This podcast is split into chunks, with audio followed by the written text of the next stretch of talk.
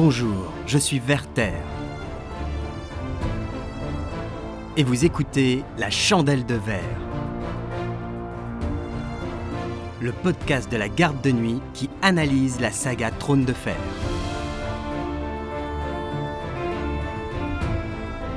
Aujourd'hui, les mystères de Villevieille.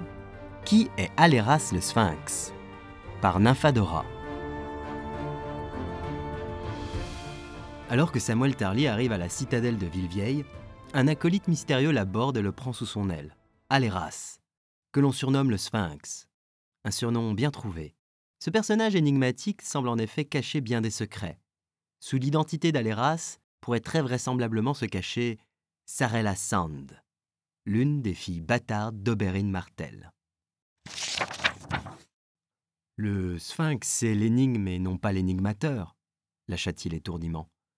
Vous savez ce que cela signifie? Feast for Crows, Samuel 5.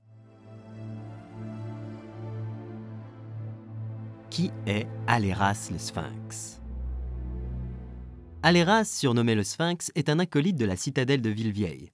Étudiant brillant, après seulement un an à la citadelle, il a déjà obtenu trois maillons à sa chaîne. Lorsque les lecteurs le rencontrent pour la première fois, il fête d'ailleurs l'obtention de son maillon de cuivre, représentant sa connaissance pointue de l'histoire. L'acolyte semble bien porter son surnom plein de mystères. Intriguant même ses camarades, il semble en savoir long sur des sujets sur lesquels eux-mêmes n'ont que peu d'entendement, et notamment les dragons. À la fin de A Feast for Crows, il fait par ailleurs partie de l'entourage proche de Maître Marwyn, l'archimestre sulfureux spécialiste de la magie et des sciences occultes. C'est d'ailleurs par l'intermédiaire de Marwyn que Sam le rencontre. En effet, Marwyn ayant vu l'arrivée de Sam dans sa chandelle de verre, c'est Aléras qu'il dépêche à sa rencontre et à qui il demande de le prendre sous son aile. Une marque de confiance qui témoigne de l'importance future que pourrait prendre le personnage d'Aléras. Qui est Sarella, l'aspic des sables?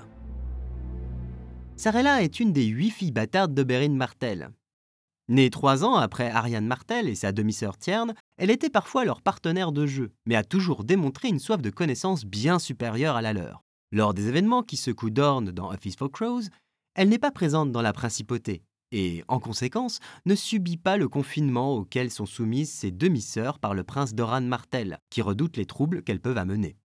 Le brillant étudiant et la jeune Aspic n'ont donc sur le papier pas grand-chose en commun, si ce n'est leur curiosité intellectuelle mais de nombreux éléments permettent d'affirmer qu'ils ne sont en fait qu'une seule et même personne. Sarella et Aléras, anagramme et anacyclique. Le premier indice qui met la puce à l'oreille du lecteur attentif est évidemment le fait que Aléras et Sarella forment une anagramme, et même plus précisément un anacyclique.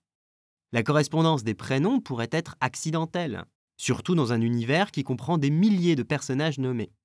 Mais George Martin laisse rarement les choses au hasard, et cette coïncidence est quand même très grosse. Des descriptions qui concordent.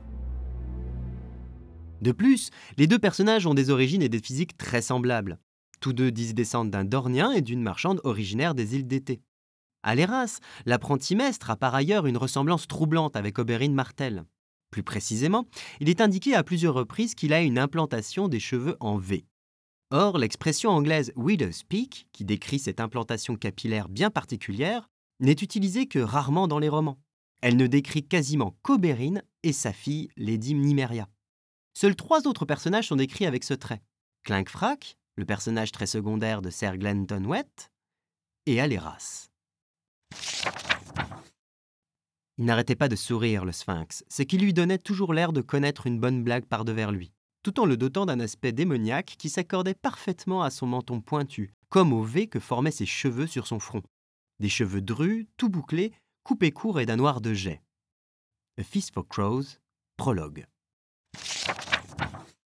Oberyn retira son aume.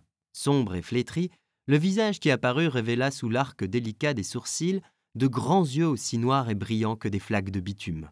À peine quelques fils d'argent relevaient-ils la crinière noire et luisante qui formait sur le front un V aussi pointu qu'était acéré le nez.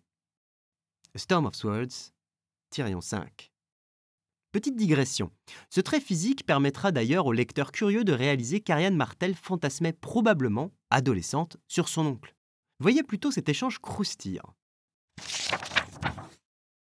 Comment en avez-vous eu connaissance? Grâce à mon oncle, qui nous y avait amenés, moi, Tierne et Sarella. Le souvenir fit sourire Ariane. Il avait capturé des vipères et appris à Tierne la façon de s'y prendre pour leur soutirer leur venin. Sarella avait retourné des pierres, épousseté le sable des mosaïques et voulu savoir par le menu tout ce qui concernait les gens qui avaient jadis habité Séan. Et vous, princesse, que faisiez-vous pendant tout ce temps? demanda Sylva Mouchette. Je m'étais assise près du puits et je me figurais qu'un bandit de chevalier m'avait transporté là pour jouir de moi à sa guise, songea-t-elle. Un grand diable inflexible aux yeux noirs et dont les cheveux descendaient en V sur le front. Ce souvenir, pour le coup, la mit mal à l'aise. A Feast for Crows, le faiseur de reines. Mais bref, revenons à nos moutons. Avec ses yeux d'onyx et son implantation capillaire si particulière, Aléras ressemble beaucoup physiquement à Oberyn.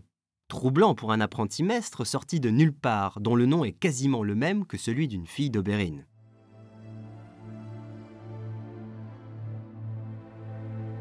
Des compétences rares. On notera par ailleurs qu'Aléras est très doué avec un arc dans les mains. Là encore, pour un fils de marchand, cela peut sembler peu anodin. Par contre, pour la fille d'Oberyn, qui a lui-même formé aux armes toutes ses filles dès leur plus tendre enfance, rien d'étonnant. On pourra d'ailleurs remarquer qu'Aléras semble sacrément au point sur l'histoire récente de la famille Targaryen. Certes, il vient d'obtenir son maillon symbole de connaissance historique, mais même les enfants de nobles semblent se mélanger les pinceaux dans la généalogie targaryenne. Alors il paraît surprenant que le fils d'un dornien lambda et d'une marchande étrangère soit aussi calé. La nièce d'Elia Martel, en revanche. Aucun dragon n'a jamais possédé trois têtes, excepté sur les bannières et les boucliers, déclara fermement Armen l'acolyte. C'était une figuration strictement héraldique et pas davantage. Du reste, tous les Targaryens sont morts. Tous Non, riposta Aléras. Le roi Mandigo avait une sœur. Je croyais qu'on lui avait fracassé le crâne contre un mur, souffla Rune. Nenni, fit Aléras. C'est celui du jeune fils du prince Raegar Aegon que les valeureux guerriers du lion Lannister écrabouillèrent contre le mur. Nous parlons, nous, de la sœur de Raegar, de la petite fille née à Père-Dragon avant la chute de l'île et qu'on baptisa Daenerys. La typhonnée, je me la rappelle à présent. Feast for Crows, prologue.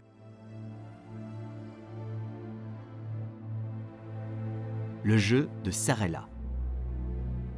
Dora nous indique par ailleurs que sa nièce Sarella joue à de drôles de jeux loin de l'Ancelion. Jouer à l'apprenti-maître, sur les traces de Bérine qui forgea six maillons avant de se lasser de la citadelle, ne serait donc pas si surprenant. Sarella, c'est une femme faite à près de vingt ans.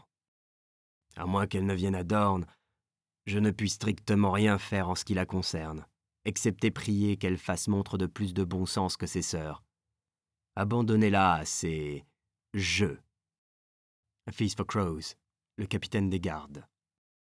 Enfin, Nimeria nous indique que l'une de ses petites sœurs adore Villevieille, tandis qu'Aria nous explique que Sarella ne ratait aucune occasion de s'immiscer là où elle n'avait pas sa place. Ainsi, il existe une foule d'indices concordants pour nous indiquer que Sarella et Aleras ne sont qu'une seule et même personne et cela pourrait avoir des conséquences importantes sur la suite de l'histoire.